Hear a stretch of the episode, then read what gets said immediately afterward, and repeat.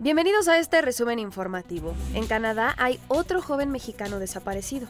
Carlos Tomás Aranda, de 30 años de edad, trabajaba en una granja en Columbia Británica y dejó de comunicarse con su familia desde el 7 de julio. México, Estados Unidos y Canadá buscan una nueva estrategia para evitar que traficantes de fentanilo usen empresas legales para trasladar la droga sintética. Tras las reuniones entre los gobiernos de México, Estados Unidos y Canadá, también se acordó afectar la capacidad económica de los grupos delictivos. Juana Barraza, alias La Mataviejitas, se fracturó el fémur tras caerse.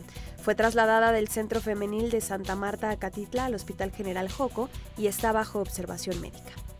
Hasta aquí este resumen informativo. No olviden seguirnos en arroba ADN40 para mantenerse bien informados.